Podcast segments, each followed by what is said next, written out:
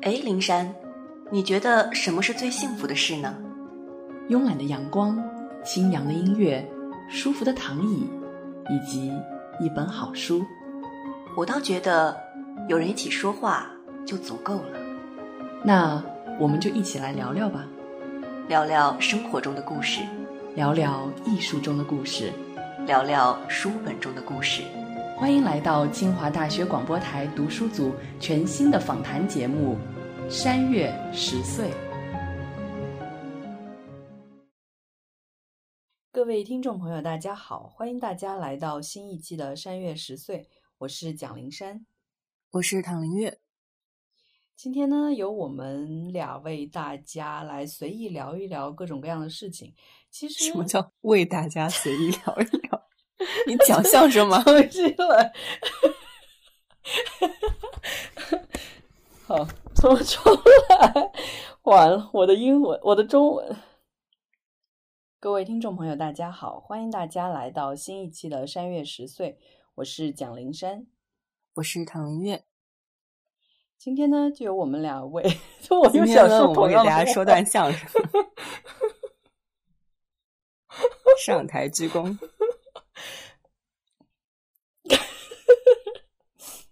好，重来。各位听众朋友，大家好，欢迎大家来到新一期的《山月十岁》，我是蒋灵山，我是唐林月。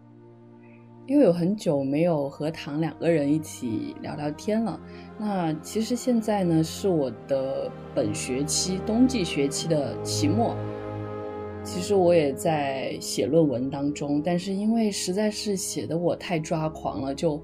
很想跟躺聊聊天，所以就抓着躺来聊一聊我们最近的生活。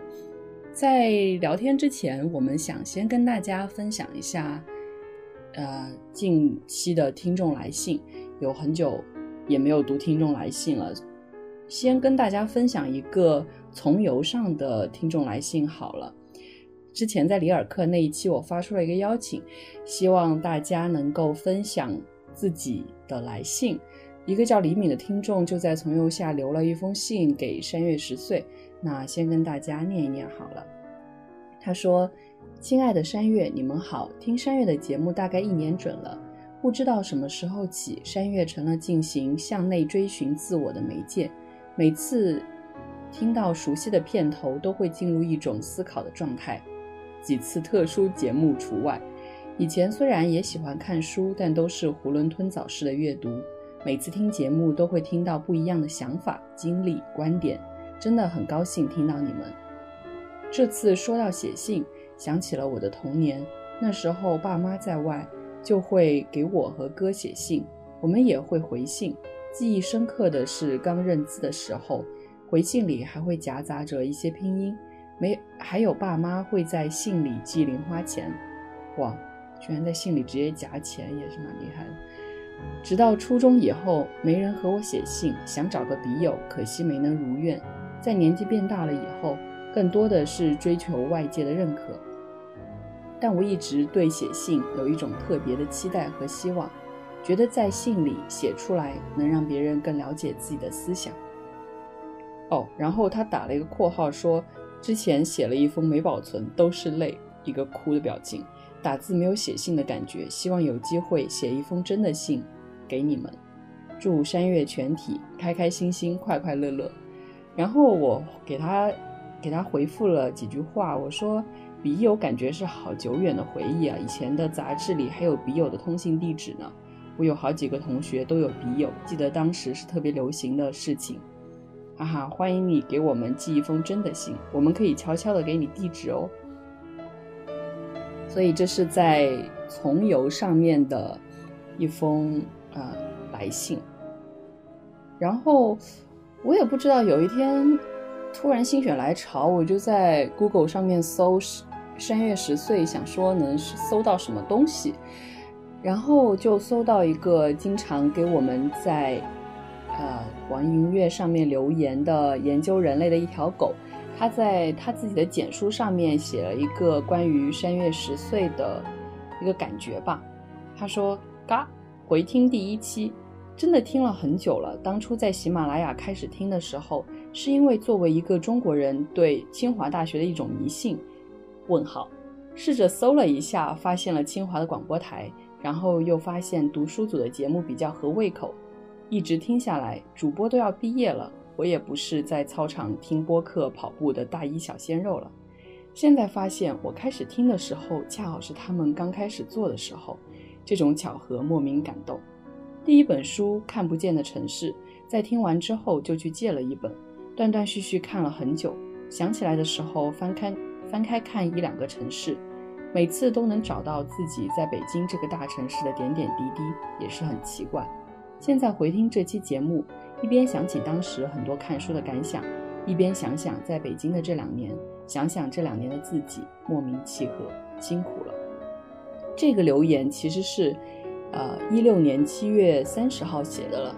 所以当时我们可能还在做一些毕业节目，也不是要毕业，当时已经毕业了。但是毕竟人都还在北京嘛，刚好是我要，呃，好是躺在北京学法语。然后当时的我可能在家吧，七月三十号的时候，所以，嗯，自己读到他的这段留言，都会觉得还蛮久远的，还是在北京的时光呢，都会觉得蛮多。回忆的，那躺在给我们分享一下网易云音乐上面的留言好了。嗯，好的，因为我们真的是很久没有读听众留言了，所以现在要读的这一篇是二零一六年九月二十二号的，在那个特德奖和尼生的故事那一期中间，这个听众叫蹦蹦跳跳哒哒马季，我不知道是不是这么念的，反正就是大概这样了。然后他说，呃，在北京折叠之后，也去读了这篇科幻。当时疑惑为什么这是科幻，以及为什么语言能有这么大的影响。我的理解是另外一种思维方式。生活不但是三维立体，还有时间的维度。七只桶看待自己的生活，如同我们看待历史一样，可以看到前后所有的事情。其实看到他留言的时候，我觉得，啊。就是和我读这篇读完这篇文章的感受真的是非常的相似。我当时也在感慨说，为什么这样是科幻？然后为什么语言会有这么大的影响？然后我还在后面的很多期里面都分享了我这个困惑，觉得读完这篇这本书，然后有帮我打破一个框架和一种思维定式。然后另外一个是三月二号，然后在。很早的了，在第九本书《盲目与月亮六便士》里面，然后是《Dancing Clouds》。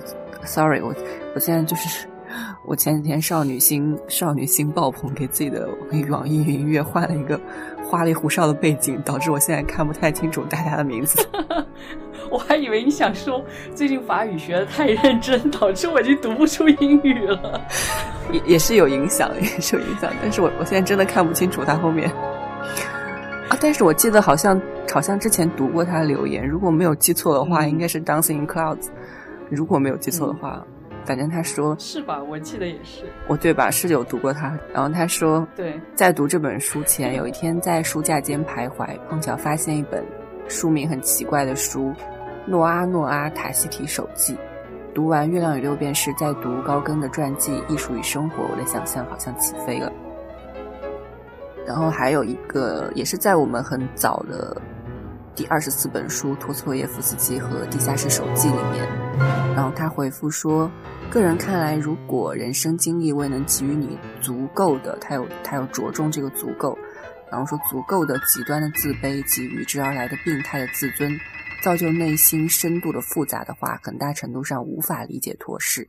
很喜欢这个节目，不过这期是略薄弱了。节目加油。”然后这篇我看到他留言的时候也是蛮激动的，因为大家都知道，托我托我是托索耶夫斯基的脑残粉，然后所以我有很认真的回复他。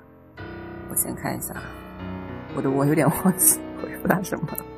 虽然很认真，但是我现在年纪大了，也并不一定能记得我说过的每一句话。哦，找到了。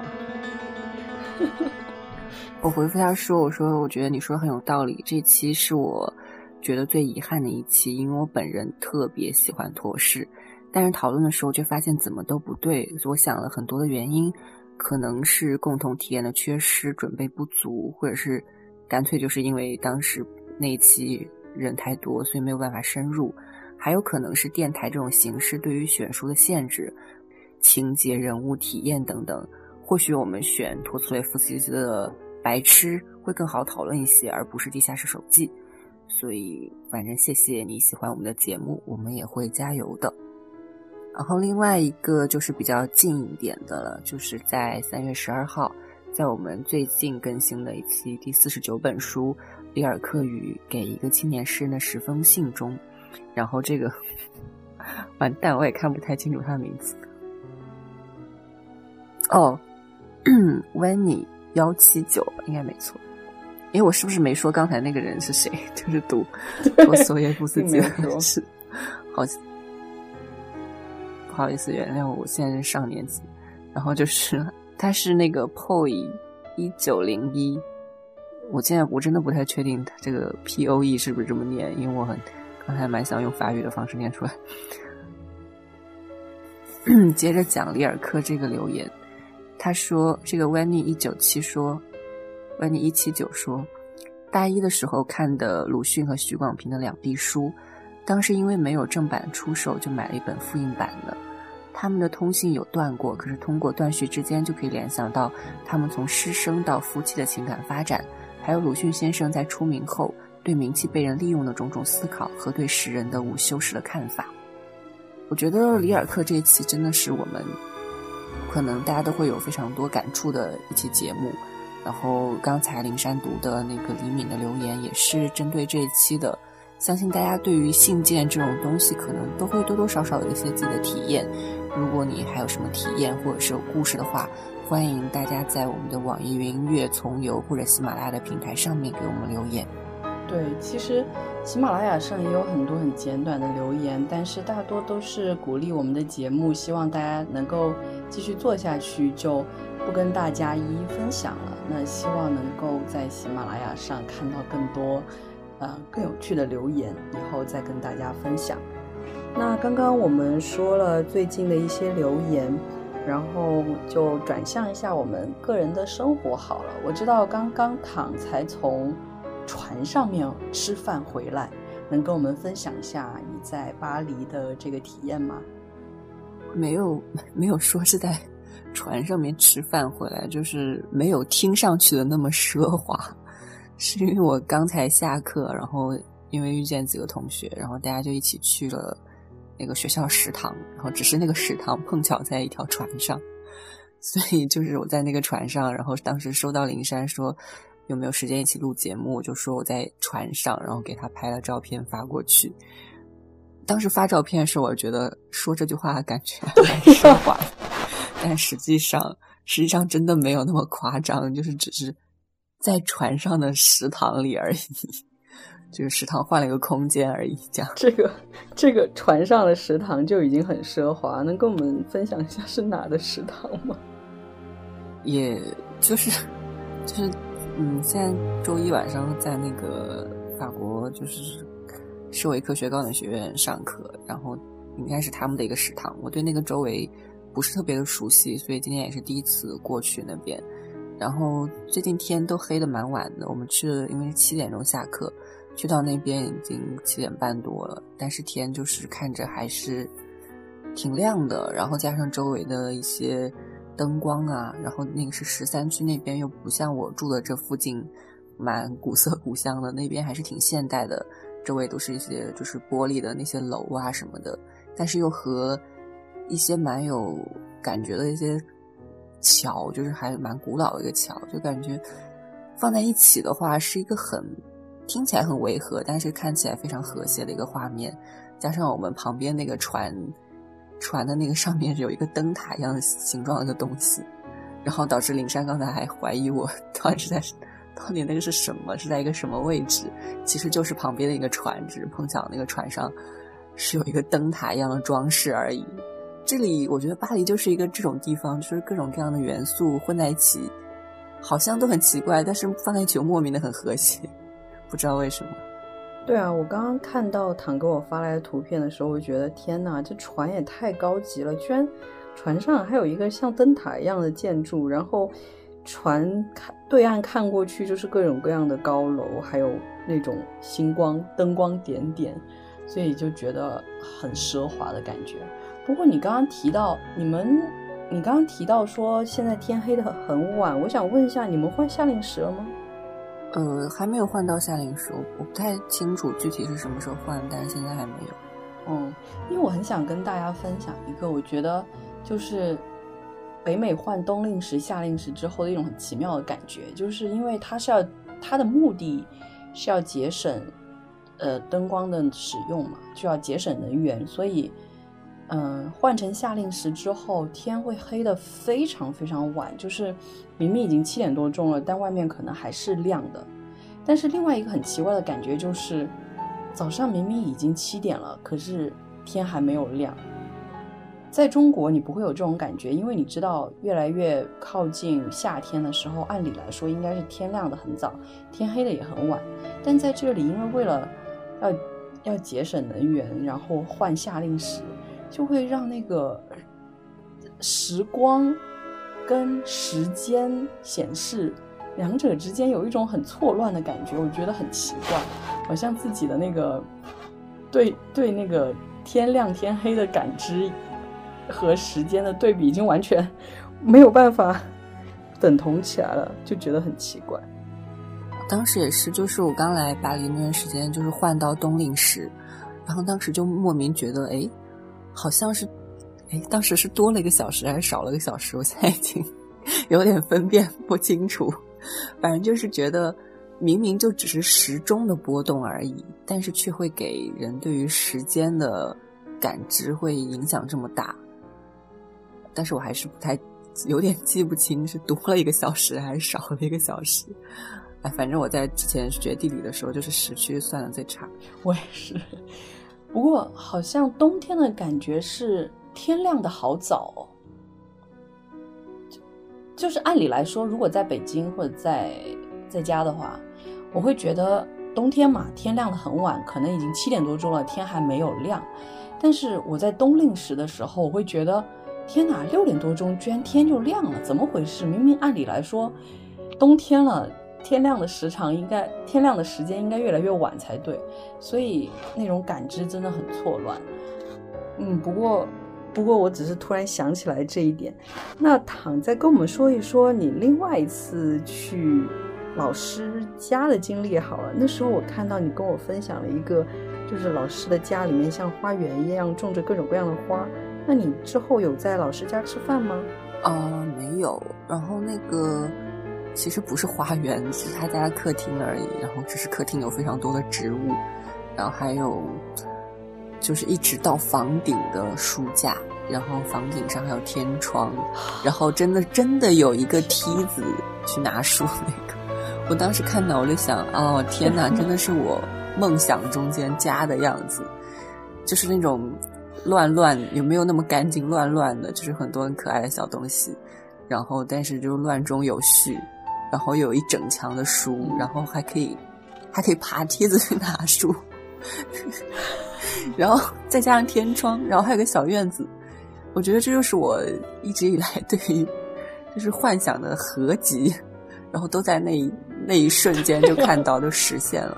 哎，他家还有阁楼，也是让我，也是我很喜欢的一个东西，就是大家会爬梯子到上面睡觉。就是我小时候就是很很很热爱那种什么树上的房子啊，那些需要。爬的那种东西，所以看到他家的时候，我觉得哇，就是梦想中间的样子。但是那天我没有在他家里，没有在他家里吃饭，我们是出去吃的。嗯，我想再补充一点，就是，呃，坦给我看的那张照片上面也是亮堂堂的感觉，因为它的墙板是白的，然后配上深绿色的那些植物，很和谐。就是哎呀，反正就是那种。花园式的住房的 feel，我这也是我很喜欢的一点。我不希望整个房间很很暗暗沉沉的感觉，我更喜欢就是亮堂堂的。但是，哇，又有又有天窗、阁楼，还有还有还有连整个的书架，我觉得这真是真太好了。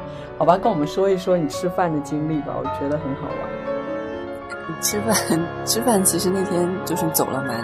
远的去美丽城那边吃的，然后中间有路过那个一条街，就是全部都是温州人的那边那条街。然后我当时走到那条街上，真的一瞬间感觉回到国内，因为满大街都是中国人，然后不像在十三区那边都是广广东人，可能大家都会说粤语，还是有还会有点隔阂。但到这边大家都在说普通话，然后街上的什么“真真理发屋”这种这种标牌，就瞬间觉得好穿越哦。然后我们走到那边吃饭的时候，也是蛮好笑的，因为在这边法国人真的很爱坐在饭店外面，就是不大家不喜欢坐在里面，大家都喜欢坐在门口，就在街旁边，就是看着来来往往的人，然后一一边看一边吃饭。所以那天我们也就坐在外面，但是那天碰巧又。刮大风，刮大风就导致一个问题，就是所有人的沙拉的菜叶子就到处飞，然后就是一个一件非常有画面感又很又很尴尬的事情。不过大家都觉得蛮好笑的，就看叶子飞来飞去，然后等到结账站起来走的时候，就发现围巾上面、衣服上面都有菜叶子，就站起来抖一抖这样。对我刚刚我们在讨论说什么的时候，听到唐分享这件事情，我就觉得真的好讽刺，好好笑。因为美国大家也很喜欢坐在外面，而且普遍欧美人都喜欢晒太阳，所以他很喜欢那种在太阳下面沐浴的那种感觉。但是我就觉得这个时候刮上一阵妖风，让你整个沐浴的感觉变成凛冽的寒风，我觉得蛮好笑的。不过。不过你刚刚说这个的时呃，就是我刚刚在说很好玩这三个字的时候，我突然想起了喜马拉雅上面有一个听众评价说，怎么全是港台腔，然后三个句号，然后我当时就回了一句，因为喜欢。然后我突然想起你为什么为什么会有人问怎么全哦，怎么全是港台腔？我们有我们有都是港台腔吗？可能那一期是我们在是东东好像出国，然后月春工作那一期，可能大家在聊平常的生活，然后就会更加的港台一点，不像你可能说书的时候，你自己整个有一种像发言的感觉，你会比较注意。然后我们这种聊天的时候就会天马行空，就怎么说，就是大家都很随意。哎，我觉得是，我觉得主要是因为你有港台腔，对啊，因为。因为你有港台腔，但是我我平时跟别人讲话，就会很不自觉的会模仿对方说话的腔调，所以所以我也会有我跟你我一旦跟你讲话，我也会带上这种腔调。所以既然有关有听众这么提问的话，那我们用东北话 聊天好了。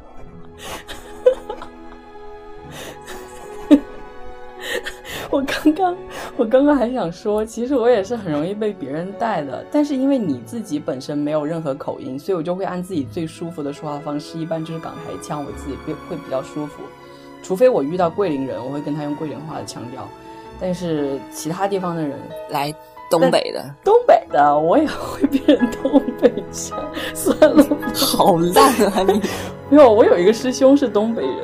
虽然我说的也不标准，但是你 比你好一点。但是我有一个师兄是东北人，我跟他聊天的时候就会就会跟着他跑，但是他还是会说你好港台腔，你能不能不要那么那么台湾腔什么什么？没办法，腔调就是这样。我们又不是中央电视台的主播，就不要要求那么高。我是没法改，你们可以试着变成东北腔。哎，可以，我我会我会认真考虑这一点的。但是我我真的对于东北对于东北腔的这个词语掌握的比较少，我只有部分的词语可以说出东北腔，但是好多词我不知道用东北话怎么说。来举个例子，怎么举例？你瞅 你你瞅啥？好，我们。好了，我们我们并没有任何那个，就是我们还做过方言的节目，所以其实是很喜欢各种各样地方的语言的。只是我自己说话的方式就比较港台，所以大家如果喜欢的话就听好了，不喜欢的话就转台好了，没关系啊。而且林珊也不是故意说港台，因为他是广西人，但是没有办法。对，就离得比较近，受的影响比较大。大家好，我以后会。会比较坚持用我的标准的普通话为大家带来。好累哦，是吧？就是这样。嗯，好了，我们我们赶快说回来好了。嗯，刚刚说到了躺吃饭的一些事情，再说说你学法语的进度好了。最近感觉法语学的怎样？为什么要讨论这么忧伤的话题？就法语觉得很烂，没有什么进步。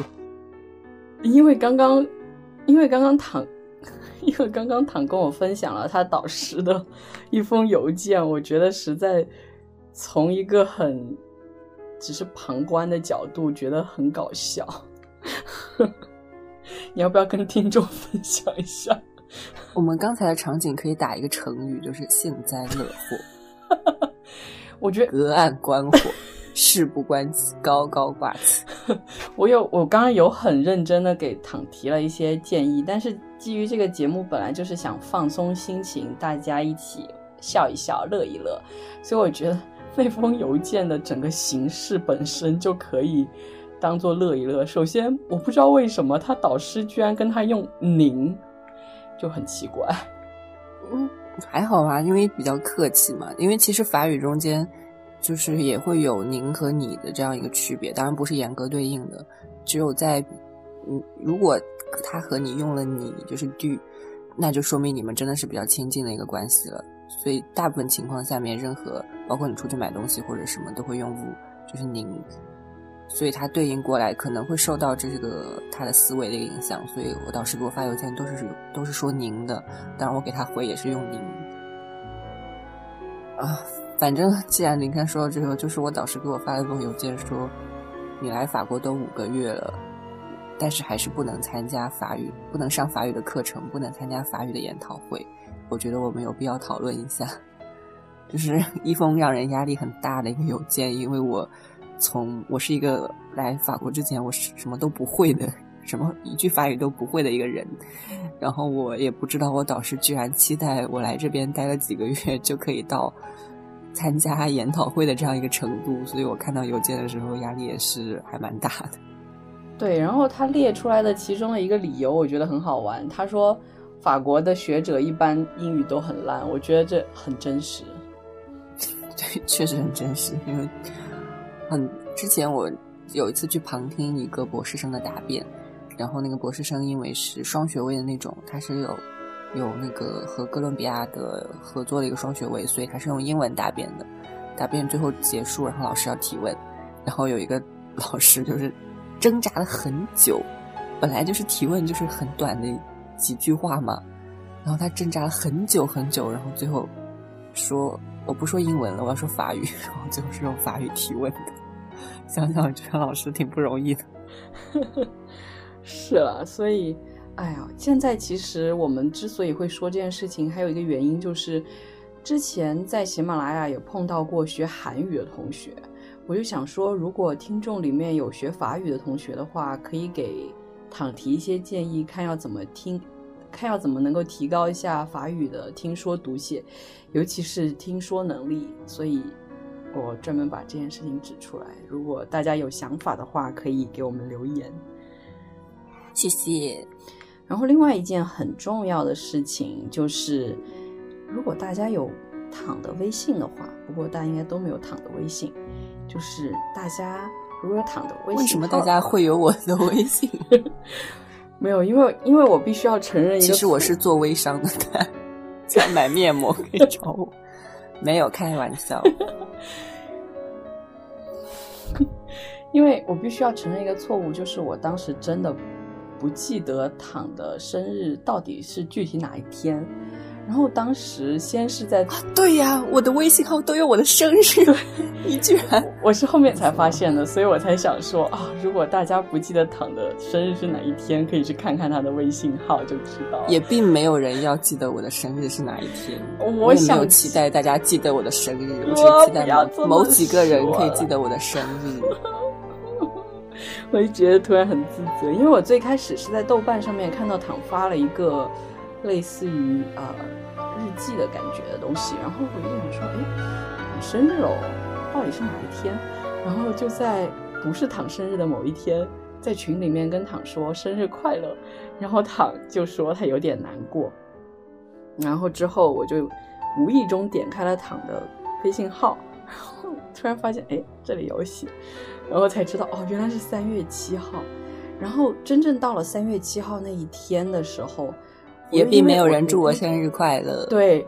我就觉得我那一天估计应该是太忙了，因为因为已经快临近期末了，是我们冬季期学期的期末，我可能真的很忙，有有段时间很抓狂，因为我最后还退了一节课，因为实在是忙不过来。然后我就居然也没有 真正祝躺生日快乐。然后我很不爽的一件事情就是，像东东他们祝生日快乐，直接去他的朋友圈祝的，大家都不在群里面祝。如果有人在群里面祝，我就知道了呀。但是并没有。但是后面觉得很宽慰的是，哎呀，太好了！我订的那本书刚好是在他生日那天送到的。没有，没有啊！哦，不是吗？书书还没有到。嗯？哦哦，明信片是吧？是信。哦，是信是吧？哦，对对对，信是在那天送到，所以我觉得啊，还算好。哦，书还没有到没有哎。可是他说已经发货了，法国的。亚马逊跟我说发货了呀，不知道，因为法法亚其实还挺快的，一般可能两三天就到，但是我不知道反正一直都没有到。嗯，那跟我们分享一下生日那天有一些什么样的其他的有趣的事情吗？哈哈哈，反正生日那天早上，我就看到那个信被塞到门缝里面，塞进来嘛，然后打开时候想，哼，这个法国邮政真的是很给灵山面子。就有帮他救场，因为那一天他也他也并没有祝我生日快乐。我是在生日前几天，因为我就是马上就去买那个，就是过了那个优惠的时间了，所以我就赶在生日前几天去逛了很多博物馆，就可以免费进嘛。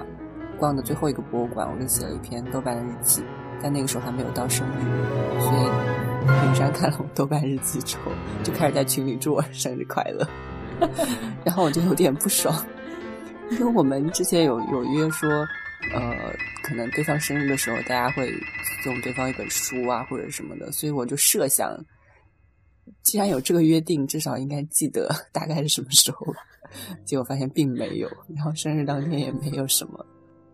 然后生日那天是周二，然后周二我还有上课，基本上就是匆匆忙忙的在微信上回复了一些祝福的短信，然后。收了一些红包，这样 这很重要啊。对啊，是很重要啊，因为你想一想，就很实在的东西嘛。然后收了收了一些红包，发了朋友圈，然后还蛮搞笑。是那天的生那天的那个单向历史，以高傲，就是说不要低头，王冠会掉。我才知道原来是《罗马假日》里面的台词，我以前都没有印象，看电影的时候。然后反正那个是什么？我的公主不要低下头，然后王冠会掉 之类的这句话。然后我就拍了那个单向力发了朋友圈，反正就收到了一些祝福。然后那天晚上就是有我刚才说去他家里做客，然后那个老师他下课有过来我家这边，然后请我吃了一个饭，然后就这样默默的过去了。然后我有在旁边的面包店买了一个蛋糕。蛋糕长得特别美，但是特别难吃。但我还是凭着我惊人的毅力把它吃掉了。然后大概就大概就是这样。惊人的毅力肯定要打引号。因为真的很难吃，我我真的没有想到会有这么难吃的甜食。我还很期待去法国吃甜食呢，毕竟法国才是甜食的感觉是发源地，好吗？对，是有很多很好吃的甜食，但是我那次买的确实是不能只看脸，因为看脸的话是很美，但是就是买回去之后很失望。再给我们分享一下你在，呃，你在你收到的那幅画好了，我觉得画的还挺美的耶。哦，这个这个很难描述啊，因为我我生日也是正好是我 国内就是我硕士我本科硕士导师的生日。所以我们师门就会一起给导师送礼物，然后其中一件礼物就是找了一个会画画的同学，然后给师门的每个人画一幅小像，然后画在那个一个本子上，然后就一起送给导师做生日礼物。所以我就把画了我的那一幅发到群里面。我觉得画的还蛮像的，但是 你要我怎么描述这件事情？因为大家也说画的有点太胖，没有，我脸还是蛮多肉的。因为大家也不知道我长什么样，然后，然后我说那个画像跟我长得很像，都并没有什么意义啊。你可以把画像作为本期节目的头像，不用了，封面。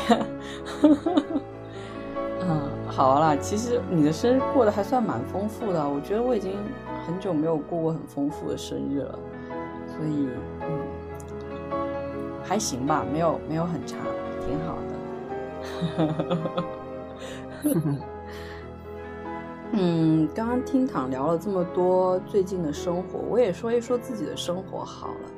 因为冬季学期以前从来没有体验过，真的觉得这个学期过得特别快。最开始的时候也跟大家已经分享过，就是有一个白先勇的系列的活动，然后那个之后就觉得整个时间像加速了一样，每周都在。挣扎着把要读的书读完，然后去上课的状态当中，然后最后在第七周还是第八周的时候，终于忍不住还是退掉了一门课。但其实，在那门课上，我还是读到了一些我特别喜欢的书，也把其中的一本本来想买法语原版送给躺的，但是最后还是决定，哎，送个英文版的好了，好读一点。那个没有中文翻译，哈，也也买不到中文吧，大概在法国。然后，所以那那门课本身的书还是挺好玩的，但实在是，唉，我觉得那个老师跟整个电影系的风格都不太适合我，感觉大家在课上面讨论的时候，完全就是不着边际，大家都不知道自己在说什么，但说的特别嗨，所以我就把那门课给退了。然后之后就上着另外两门课，都很开心，有一门是 emotions 的意思然后我写了。白先勇的《镊子》作为的论文，嗯，写的时候真的很痛苦。我看小说原书的时候，一直忍不住掉眼泪。然后因为上个星期被羽毛球砸中了右眼，所以不知道为什么右眼流不出眼泪，然后只有左眼在流眼泪。然后，不过现在的眼睛已经差不多好了，所以我觉得蛮奇蛮奇妙的那个经历。然后，所以。但是真真的写论文的整个整个阶段，因为本来眼睛也不好，然后本身书也很痛苦，所以写的真的很痛苦。然后昨天刚写完，所以今天就特别想找唐录节目。昨天晚上写完论文的时候，就想着想给唐写封信，然后最后还是没有爬起来。然后今天早上写了一封，看什么时候有时间再去寄好了。然后。另外一门课真的是蛮大开眼界的，那门课是读中国历史各种各样的呃学术书吧，然后感觉像是看到了整个中国历史的很多面，嗯，有很多在国内被禁的或者是不能说的一些东西，成为了在国外尤其是学界大家争相讨论的事情，我觉得。越越是被禁、越不能说的东西，大家在这边就越喜欢讨论，所以其实也让我蛮苦恼的，觉得好分裂啊。就是假如要回国的话，我到底应该写什么？是不是要找一些安全的领域？但是跟这边的老师聊，这边老师一般都会鼓励说，还是要问自己内心到底想做什么。所以我其实也蛮困惑的。现在。还有一个作业就是要写一个 proposal，然后我本来就想做做战争记忆嘛，但是也不知道到底该写些什么，很困惑，唉，所以就就来录这期节目了。不过这可能就是我大概最近的生活了吧。所以其实我们最近生活都还蛮日常的，因为我们做这一系列节目，有时候也会觉得说，好像。没有那么多有趣的事情跟大家分享，但是其实我们过的也就是最普通的生活，所以跟大家分享的都是一些杂七杂八的、乱七八糟的东西。对啊，我说起有趣，我刚刚觉得蛮有趣的是，我在听王小波的《黄金时代》，听了我觉得好好笑。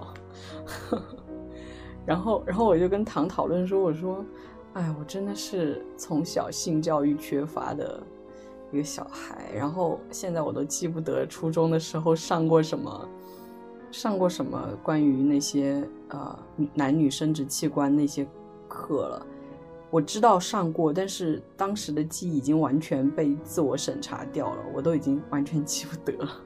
对啊，就是因为正好讲的这个话题，就会和最近蛮火的那个性教育课本被收回的那个事情。然后刚才林珊就讲到说，他听王小波的《黄金时代》里面有一些那些词，就他已经已经到了这个年年纪，听到这些词还会有一种。要避讳的这样一个感觉，可以想见，说我们国家这个性教育真的是还蛮落后的。对啊，真的，真的，真的很落后。我我也是因为来了这边，然后性别研究真的是美国的呃人文学界非常火热的一个话题，几乎每一个人在他们的研究领域里面都会把这个包括进来。不管做哪个地方、什么样的研究，都会希望自己有关于性别的讨论嘛。然后就学到了很多，真的是以前从来没有想过要去接触的东西。所以对我来说，真的是很三观尽毁，然后要重新建立学术架构的感觉。所以也蛮痛苦，但是也觉得嗯，算是对自己的一个挑战。我也希望自己能够对自己自身的这个身体本身能够有更多了解吧。啊，还有什么要说的？本来 本来就是没有什么主题，今天今天主题就是瞎聊。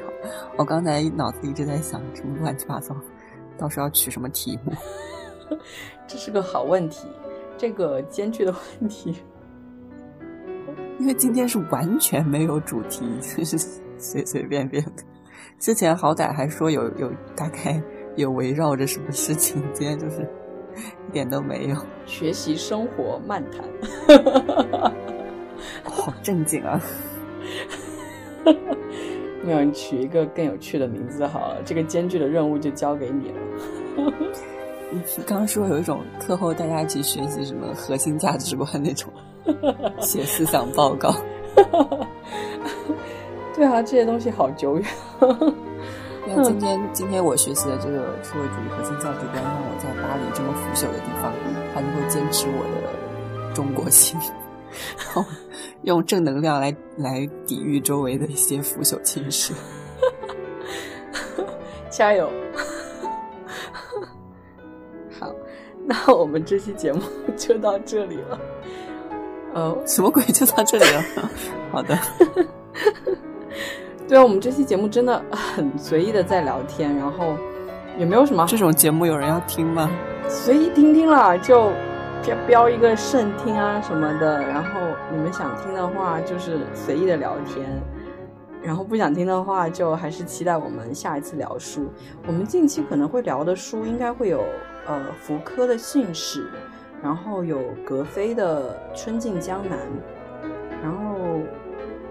可能还会有，呃，不知道哎。假面夏目漱石，假面告白谁写的？夏目漱石。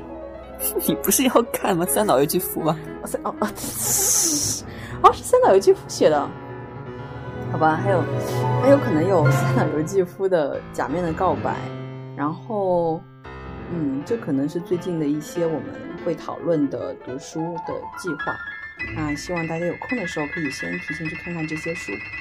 那这期节目就到这里了，我是蒋灵山，我是唐林月，我们下期节目再见，拜拜。我觉得如果广播节目有弹幕的话，我们现在会有观众听完，什么鬼？什么鬼？什么鬼？什么鬼？难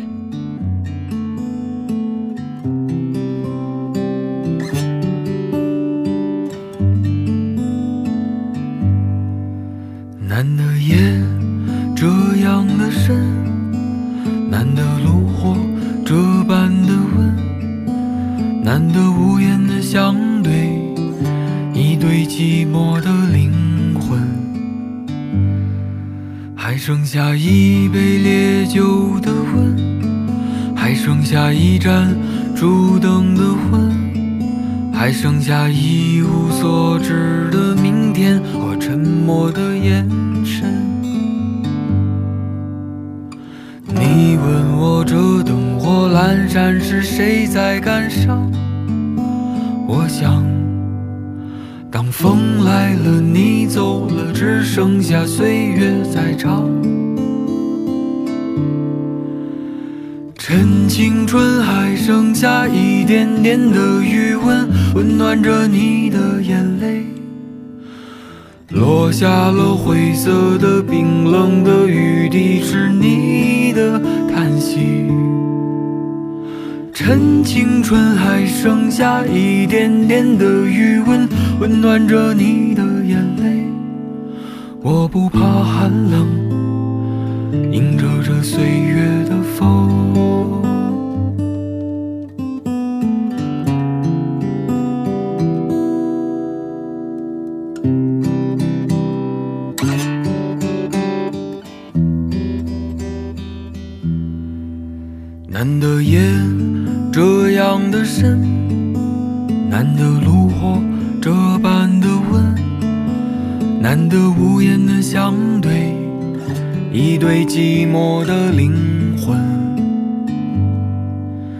剩下一杯烈酒的温，还剩下一盏烛灯的昏，还剩下一无所知的明天和沉默的眼神。你问我这灯火阑珊是谁在感伤？我想，当风来了，你走了，只剩下岁月在唱。青春还剩下一点点的余温，温暖着你的眼泪，落下了灰色的冰冷的雨滴，是你的叹息。趁青春还剩下一点点的余温，温暖着你的眼泪，我不怕寒冷，迎着这岁月的风。我不怕寒冷，迎着这岁月的风。